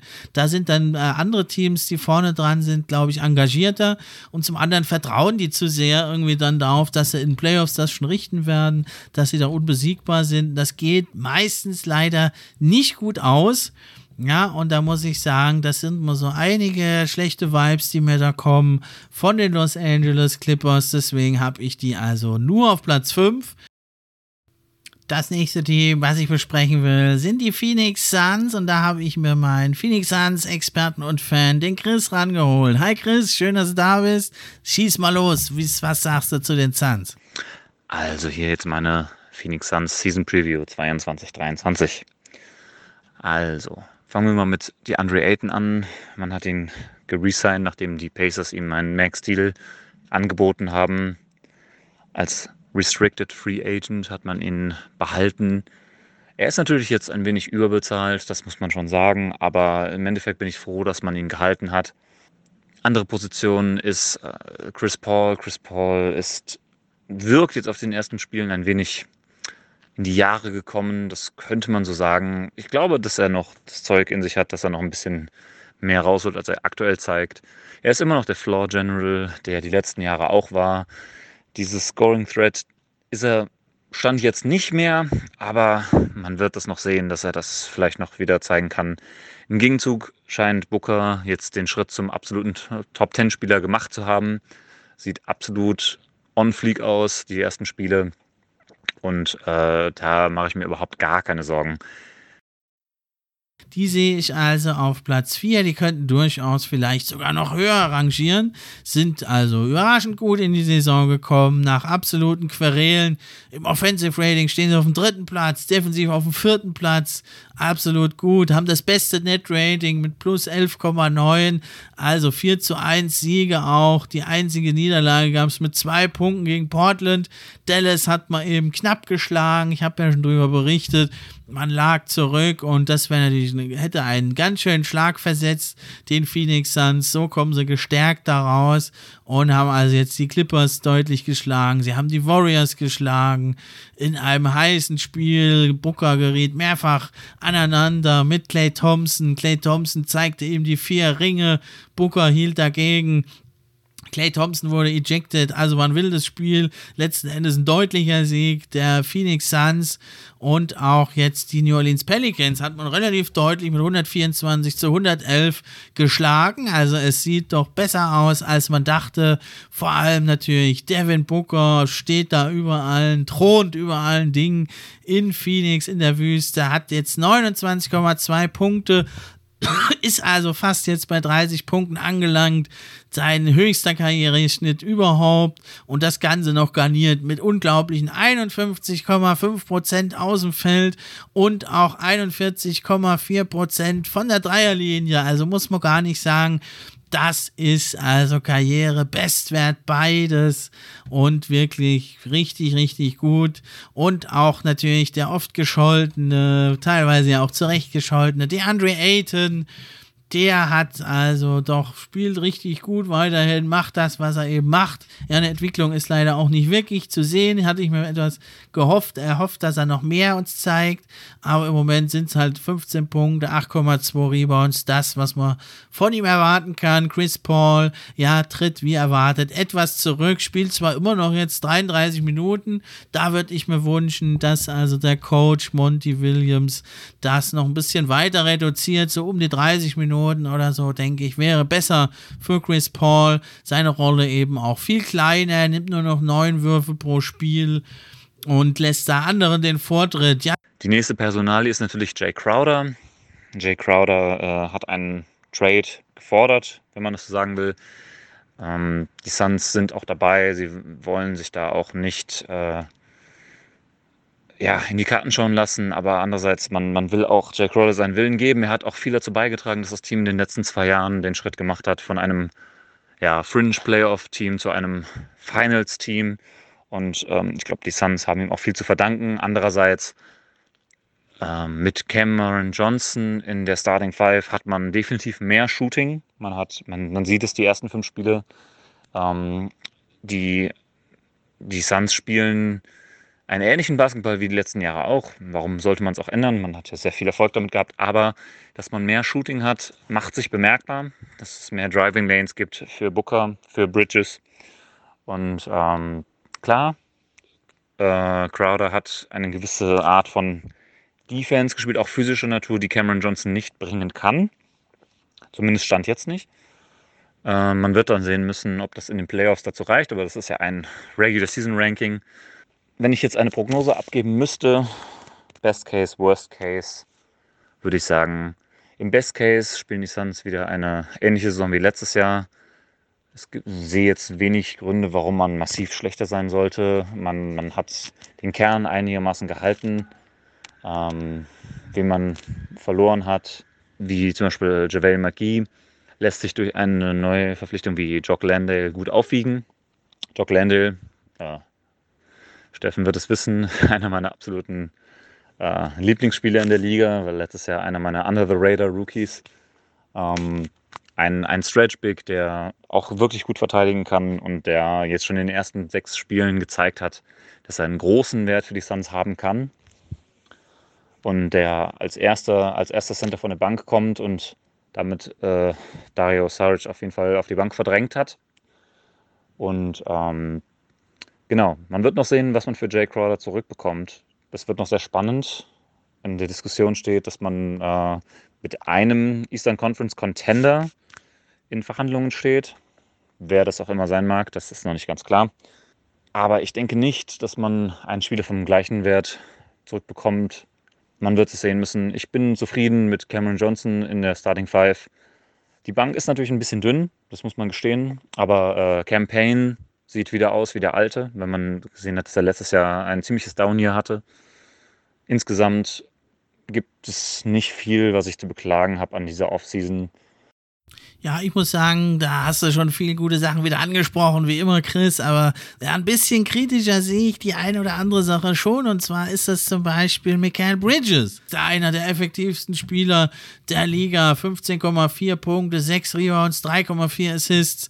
Er wurde ja mehr oder weniger ausgecallt von Monty Williams oder ja, Williams sah die Schuld bei sich selber, dem mal eine größere Rolle zuzugestehen. Ich muss mal sagen, bisher, naja, von der Volume nicht. 10 Field Goal Attempts, da hat er letzte Saison so ein bisschen mehr gemacht. Ja, Dreier auch nur zwei pro Spiel, sogar weniger als letztes Jahr. Die Quoten sind noch ein bisschen besser als ohnehin schon sonst, zieht ein bisschen mehr Freiwürfe. Also es ist aber nicht der erhoffte Sprung, den ich da auch mehr äh, sehen wollte von Bridges. Wenn mir dagegen richtig gut gefällt und der musste das ja auch also erstmal beweisen, das ist natürlich Cam Johnson, der echt gute elf Punkte auflegt, ja jetzt zum ersten Mal als Starter alle Spiele gestartet und da ist natürlich die Starting Five richtig gut. Was mir ein bisschen Sorgen bereitet, ist die im Vergleich zu früheren Jahren, finde ich, schwächere Bank. Ja, in vielen Spielen wird das egal sein, weil die Starting Five ist so stark und dominiert den Gegner in der Regel nach Belieben. Da kannst du das, in den meisten Spielen brauchst du keine gute Bank, aber wenn es dann doch mal knapp wird und die Starting Five eben nicht so dominieren kann, ja, dann muss die Bank ran und da muss ich sagen, ja, weder Damian Lee, noch ein Campaign, noch ein Landry Shamet, Tory Craig, Biombo sowieso nicht. Gefallen mir richtig gut. Der Jock Landry Landale, der macht das, finde ich, noch mit am besten von der Bank, auch wenn der Dreier bisher überhaupt noch nicht fällt. Ja, aber da sehe ich so eine kleine Achillesferse und insgesamt denke ich, sie werden gut sein, aber sie werden es ein oder andere Mal, glaube ich, doch da äh, das spüren eben, dass Chris Paul nicht mehr der Alte ist, nicht mehr so übernehmen kann, außer hier und da vielleicht mal wird Chris Paul noch tolle Spiele raushauen. Aber ja, also die Dreier ist der niedrigste Wert. Field Goal auch nur 33 Prozent. Das gefällt mir alles nicht. Ja, dann äh, Hayton fällt jetzt eine Woche aus. Das sind alles so Dinge. Ja, dann ist die Starting Five nicht mehr so stark, dominiert nicht mehr. Wer soll dann überhaupt starten? Bis McBiombo? Ja, also das ist so ein bisschen kritisch. Ja, da kann relativ schnell Sand ins Getriebe kommen und generell denke ich, dass die Phoenix Suns ja mit ihrem Spielstil, also wenig am Korb, wenig Athletik eigentlich, ähm, ja, alles halt gut, solide executed, gut ausgeführt, stark in der Midrange, aber ich denke, da hat man jetzt vielleicht so ein Limit erreicht, was dieses Team erreichen kann. Booker steigert sich ein bisschen, äh, Bridges und Aiden eigentlich nicht wirklich und Chris Paul verschlechtert sich und dann tritt man irgendwo auf der Stelle. Und andere Teams, die werden immer stärker. Und deswegen sehe ich die Suns nur noch, in Anführungszeichen, ist ja immer noch der Homecourt Advantage, den hätten sie, sehe ich die Phoenix Suns nur, an Anführungszeichen, auf Platz 4. Du hast das ja schon angedeutet, also im besten Case siehst du sie wieder auf Platz 1, aber ja, ähm, ja, ist das wirklich jetzt dein schlussendlicher Tipp, Platz 1 oder kannst du dir doch da eher noch was anderes vorstellen? Ich würde mir jetzt von diesen ganzen Diskussionen von wegen, oh, der Coach redet nicht mit den Spielern, bla bla bla, würde ich nicht so viel drauf geben. Man sieht jetzt, man ist 4 und 1 gestartet. Auch das Spiel, was man verloren hat, hätte man durchaus gewinnen können gegen Portland. Also ich sehe nicht so ganz, dass das irgendwie schlechte Aussichten hat für die Zukunft, diese ganzen Diskussionen um Elton. Fakt ist, er steht jetzt für vier Jahre unter Vertrag oder sogar fünf, ich glaube vier. Ähm, und das Team, was vor zwei Jahren in die Finals gegangen ist, ist mir immer noch mehr, mehr oder weniger da. Nur dass die jungen Spieler alle zwei Jahre mehr Erfahrung haben. Also warum das viel schlechter laufen sollte als die letzten Jahre, sehe ich nicht. Im Best Case um die 60 Siege, im Worst Case 48 Siege. Irgendwo dazwischen ist wahrscheinlich der Realistic Case. Und ähm, ja, absoluter Contender für mich. Die zweite Runde ist das absolute Minimum. Conference Finals sind das Ziel. Die Finals wären top. Aber da muss schon einiges zusammenkommen. Klar, Chris Pauls Verfassung hängt davon ab, aber ja, zweite Runde absolutes Minimum. Ja, danke Chris. Also da, ja, absolutes Minimum. Gut, muss man mal gucken. Sehe ich ja aber auch so eigentlich. Ich habe sie ja auf vier. Dann werden sie ja hier, wenn alles so käme, wie jetzt hier in meinem Ranking, was unwahrscheinlich ist, muss man einfach so sagen, dann würden sie ja mit dem Homecourt Advantage gegen die Clippers ran müssen. Wäre eine spannende Serie, kein Selbstläufer, aber man wäre da Favorit und wenn man vielleicht noch einen höheren Platz hat, ja, Platz drei wäre dann vielleicht, treffe man auf die Dallas Mavericks oder vielleicht wären die ja auch Fünfter. Also Selbstläufer wären das nicht, aber gegen beide Teams sehe ich genauso wie du, Chris, da eigentlich die Suns als Favoriten, zwar nicht als Clan, aber doch als Favoriten und vielleicht ja äh, trifft seine positive Prognose ja doch ein und sie werden doch wieder Dritter, Zweiter, Erster und haben dann vielleicht in der ersten Runde sogar einen etwas leichteren Gegner, richtig leichte Gegner. Die gibt es aber jetzt eh nicht mehr in der Western Conference, die ja jetzt wieder erstarkt ist. Ja, dann danke ich dir, Chris, und wir sehen uns demnächst ja wieder zur ersten Rookie Watch der Saison. Das wird auch wieder richtig geil. Als nächstes wollen wir auch ein Top-Team diskutieren. Ein Team, was richtig Fun macht. Auch jetzt schon diese Saison wieder. Und das sind die Memphis Grizzlies. Und da habe ich mir einen neuen Gast eingeladen. Und das ist der Michael.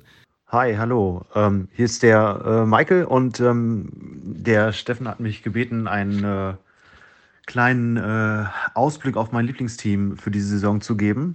Das sind die Memphis Grizzlies. Ja, letzte Saison war überragend. Also als Fan ist man da echt verwöhnt worden. Sei es klar, äh, Jar oder halt auch Desmond Bain, äh, Jaron Jackson es, es war, es hat halt wirklich sehr viel Spaß gemacht. Es sind viele Fans dazugekommen. Ja, das kann man wohl sagen. Und nicht umsonst, denn man ist ja mit 56 Siegen zu 26 Niederlagen auf den zweiten Platz gestürmt in der Western Conference. Man stellte die fünftbeste Offense, die viertbeste Defense und man war ja um kein Highlight verlegen und auch nichts konnte wirklich dieses Team stoppen, seien es Verletzungen von Jaron Jackson oder von Jamorant, der ja viele Spiele aussetzte, also wirklich nur 57 Spiele machen konnte konnte. Auch Dylan Brooks nur 32 Spiele. Jared Jackson dann ja erst hinten raus. Also er hat ja 78 Spiele gemacht. Für ihn ist das ja gut. Diese Saison fällt er erstmal wieder aus. Also jeder Nackenschlag, der wurde da weggesteckt. Und auch Coach Taylor Jenkins, der hat ja also einen absoluten super Job gemacht. Und auch in Playoffs ging es ja dann weiter. Die Minnesota Timberwolves hat man ja sogar geschlagen in der ersten Runde. Und äh, in der zweiten Runde hat man ja also den Champions, den Golden State Warriors, auch zwei Spiele abgeknüpft, hat richtig gut mitgehalten, hat denen da mit der Athletik wirklich Probleme bereitet. Und dann erst die Verletzung von Jamorant war es dann. Und da musste doch dann der letzte Kritiker also einsehen, ja, die äh, können den nicht einfach so ersetzen. Sie brauchen seine Shot Creation. In der Regular Season haben sie das toll gemacht, aber in den Playoffs dann gegen die Warriors, da kannst du halt einen Jamorant nicht ersetzen. Und ja, das Team also hat viele Siege geholt und vor allem aber mit spektakulären Highlights, Dunkings uns begeistert. Und das ist ja wirklich ein spannender Spielstil, den die machen. Die machen einen hohen Druck auf den Ball, die forcieren viele Steals, ist auch genau richtig, weil dann kommen sie überfallartig mit Jamorant und den anderen Dunkern, die sie da haben. Also das ist ja was, was wirklich jeden interessieren sollte und jeder Fan sollte den Spielstil der Memphis Grizzlies lieben. Äh, der Spielstil, Morant, äh, MVP-like. Ich, ich hoffe einfach, dass das diese Saison äh, genauso weitergeht, sogar noch besser. Morant vielleicht seinen Spielstil noch ein bisschen mehr angleicht, um noch unberechenbarer zu sein. Denn leider ist es ja so, dass in den Playoffs gezeigt wurde, dass die äh, anderen Teams sich halt, wenn sie länger gegen die äh, Grizzlies spielen, sich gut darauf einstellen können, na, auf diese Stärken, die sie haben und leider auch von Jaron Jackson Jr. die äh, Anfälligkeit für die Fouls ausgenutzt haben. Ja, also ich hoffe, dass da noch ein bisschen was dazukommt. Ja, da hast du echt einiges schon angesprochen, ja. Und bisher geht es ja auch durchaus gut los. Mit 14 2 Siegen steht man im Moment auf dem vierten Platz. Die Offense auch wieder richtig gut, fünfter Platz. Allerdings in der Defense, da äh, kratzt so ein bisschen der Schuh. 27. ist man da nur. Da äh, merkt man halt jetzt eben den Ausfall von Jaron Jackson Jr. und auch Danny Green. Äh, ja, der ist ja noch nicht mit dabei. Und ja, da fehlt es ein bisschen am Personal. Offensiv, wie du sagtest, Jamorant, ja, nimmt jetzt äh, also wirklich 4,6 Dreier und trifft die ja bislang äh, auch richtig gut, nämlich hier mit seinen 56,5 Prozent. Also es wird nicht so bleiben, denke ich. Aber also das wäre 20 Prozent über seinem Karriereschnitt, sind auch die meisten Dreier, die, man, die er nimmt bisher überhaupt. Bei den Assists ist eigentlich ähnlich geblieben, aber eben, ja, der Superstar äh, in the making, den haben sie ja noch in der Hinterhand, das ist Desmond Bain und der zeigt sich ja auch ordentlich verbessert hier, hat mit 24,2 Punkten nochmal sechs Punkte mehr aufgelegt bisher als letzte Saison. Wenn der das weiter so durchziehen kann, das wäre richtig gut und der hat ja eben auch fantastische Quoten, vor allem von Downtown. Da nimmt er jetzt 9,3 Würfe, so viel wie noch nie zuvor und trifft also auch einen Karrierebestwert 44,6 Prozent. Also wenn er das nur einigermaßen so halten kann, bei der Volume über 40 Prozent, das wäre natürlich erste Sahne und dann muss man sich natürlich um die Offense der äh, Grizzlies keine Sorgen machen. Ja, und in der Defense muss man sagen, naja, äh, da haben sie halt natürlich äh, ein etwas spezielles Setup da. Also sie haben ja eben Steven Adams, der ist natürlich nicht mehr der schnellste, der macht weiter seine 10 Rebounds, alles gut. Und jetzt hat man eben mit Santi Aldama und John Concha wieder zwei Leute, die man da so reinfriemeln muss. Das braucht vielleicht ein bisschen. Aber gerade bei Santi Aldama denke ich, der könnte da vielleicht reinwachsen und der könnte so die nächste Erfolgsgeschichte werden der Grizzlies. Das ist ja nämlich das Faszinierende bei denen. Die finden da immer so junge Spieler, die sie dann aufbauen und entwickeln und die also richtig stark sind. Ja, also jetzt lange Rede, kurzer Sinn. Jetzt haben wir viel über Vorzüge und Nachzüge, Nachteile der Grizzlies gesprochen. Was würdest du sagen? Wo siehst du sie hier in diesem Ranking? Wo geht die Reise hin diese Saison für das sympathische Team der Grizzlies? Best Case wäre natürlich äh, Conference Finals.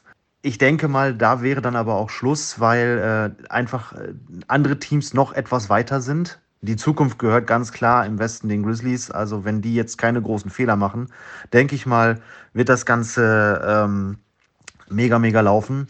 Worst Case wäre natürlich Verletzung Morant, äh, weitere Foulprobleme von Jaron Jackson Jr., äh, vielleicht auch, dass Steven Adams immer mehr abbaut. Also, naja, er ist ja jetzt auch schon ein bisschen länger dabei.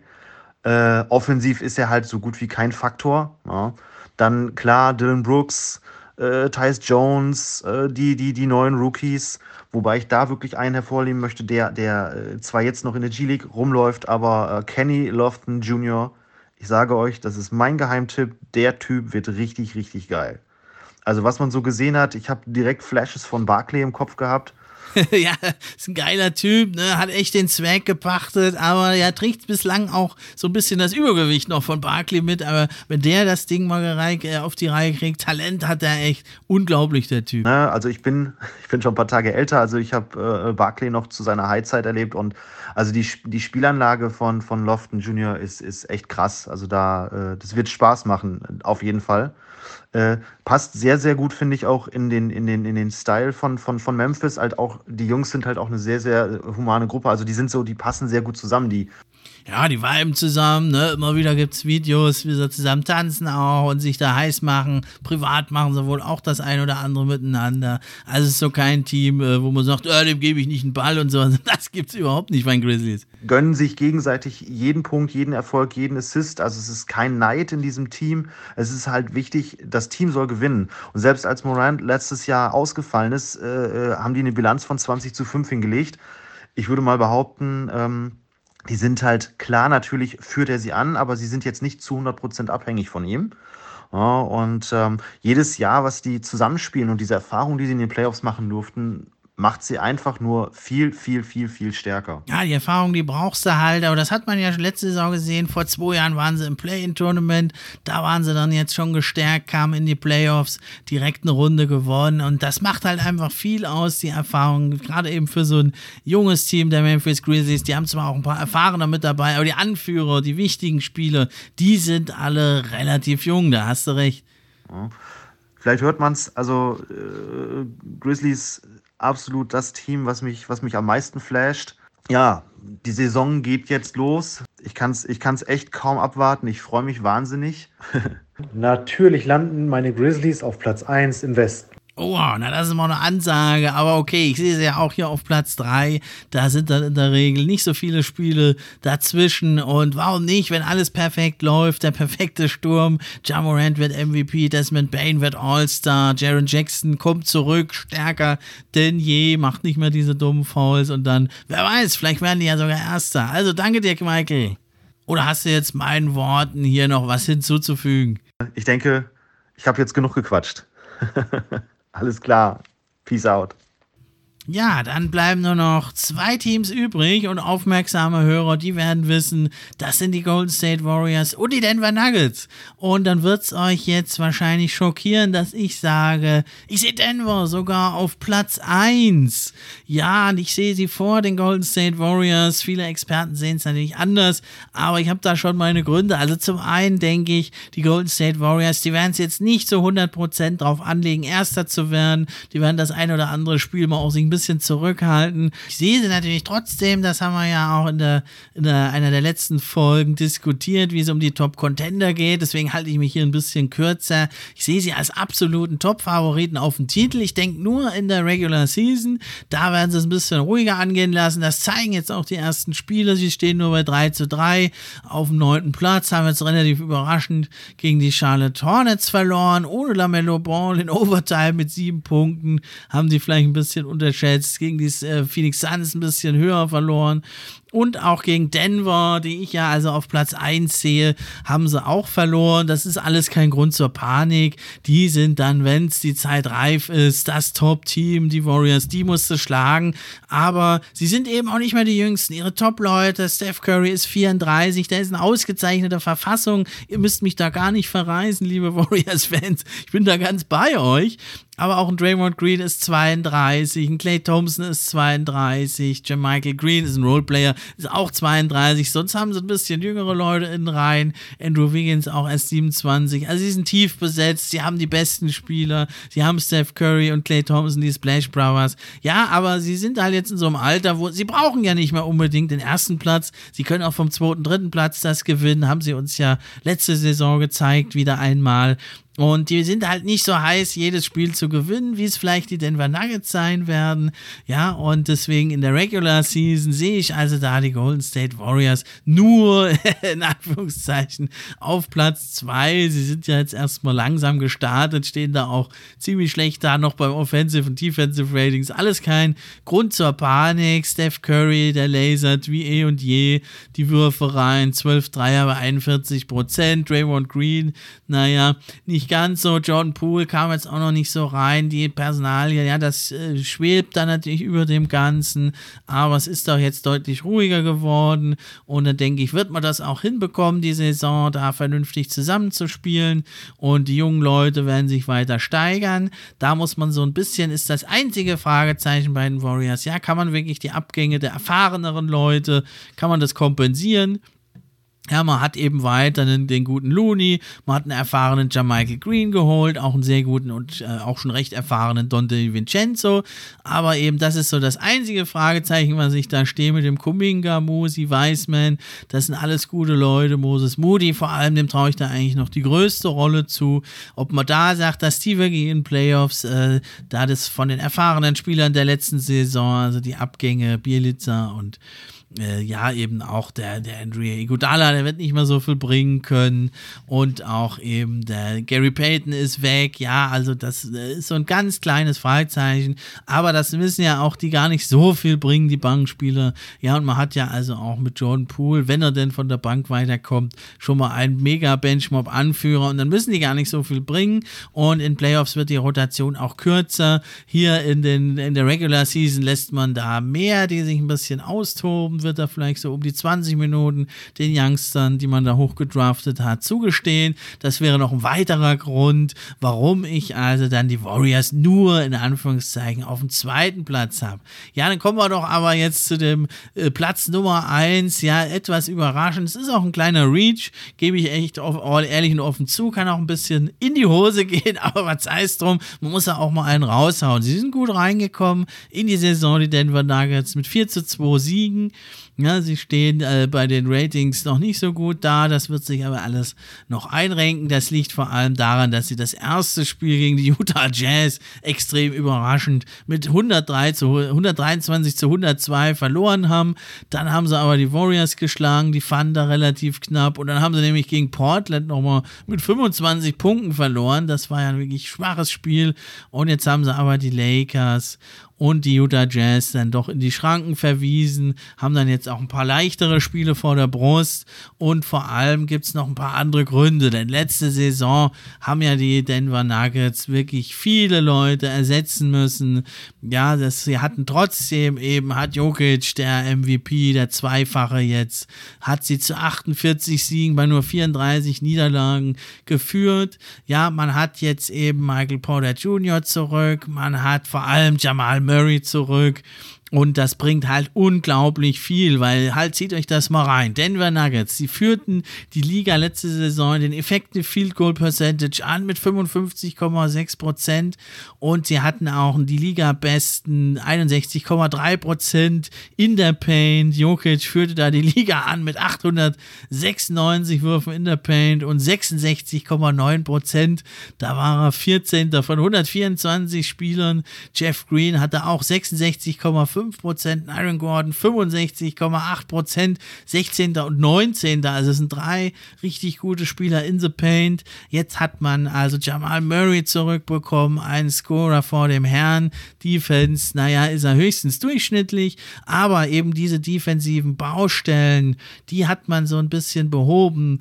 Wir haben eben mit Kent Davis, Caldwell Pope, Bruce Brown hat man zwei richtig, richtig gute Verteidiger geholt. Man hat zwar Monte Morris, Will Barton und Jamichael Green, ja, langjährige, liebgewonnene Roleplayer, die hat man verloren.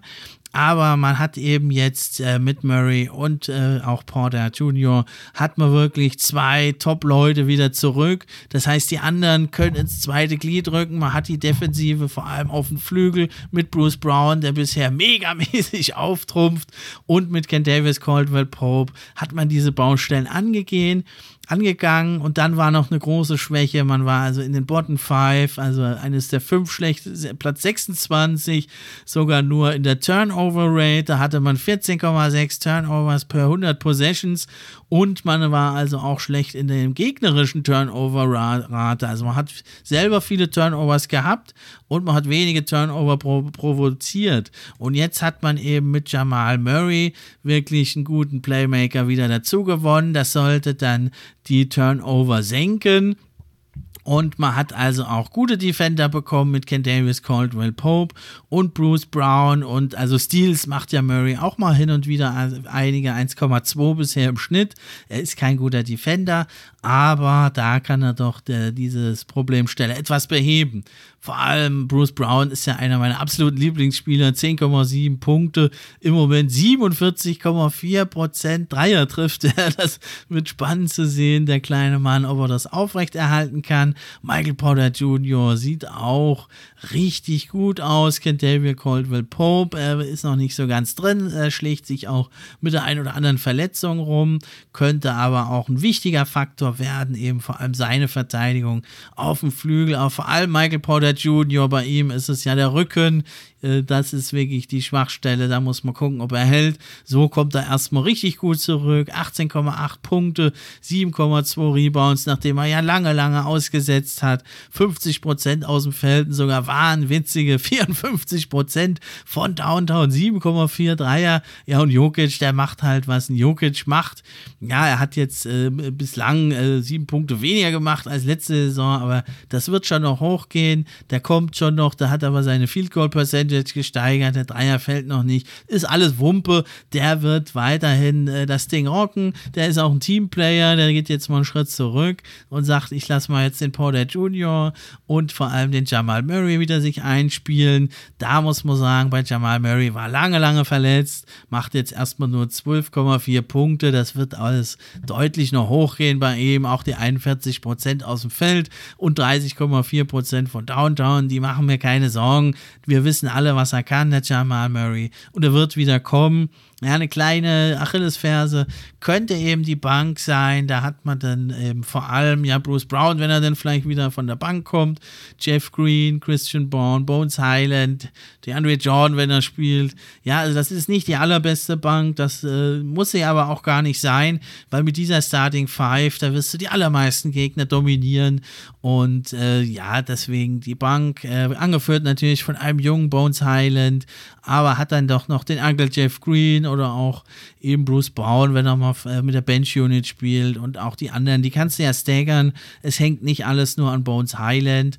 Der ist sowieso auch, denke ich, da gar nicht mal der falsche Mann, obwohl er noch jung ist, 22, spielt seine zweite Saison, macht das bisher aber richtig gut. Vor allem äh, macht es mir Mut, dass er von Downtown sich deutlich verbessert zeigt bisher in den sechs Spielen, nimmt genauso viel Würfe wie letzte Saison, aber trifft die 7% besser.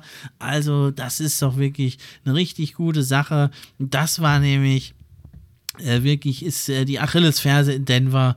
Da muss man sagen, ja, das äh, kann natürlich dann, wenn es Ausfälle gibt, das wollen wir nicht hoffen, wenn es Ausfälle gibt und dann müssen die Bankspieler vielleicht noch in die Starting Five rücken, dann kann sich dieses Problem verschärfen und dann ist natürlich diese Prognose von mir auch in Gefahr, weil da gehe ich jetzt davon aus, dass alle gesund bleiben. Da so, so ehrlich bin ich das war's also, was ich zu sagen hatte zum Ranking in der Western Conference, in der Regular Season, dann zum Saisonende. Wollen wir mal gucken, äh, wie das so gestimmt hat, wie viel richtige ich dann da hatte von den 15. Und in der nächsten, einer der nächsten Episoden geht es dann weiter mit dem Ranking auch für die Eastern Conference. Dann kommen noch die fünf besten Shooting Guards, Small Forwards, Power Forward Center und natürlich alles Aktuelle vom Tage. Damit bleibt mir nur noch zu sagen, danke an die Gäste und danke an euch Hörer, dass ihr dran geblieben seid. Das war's für heute. Macht's gut. Ich bin raus.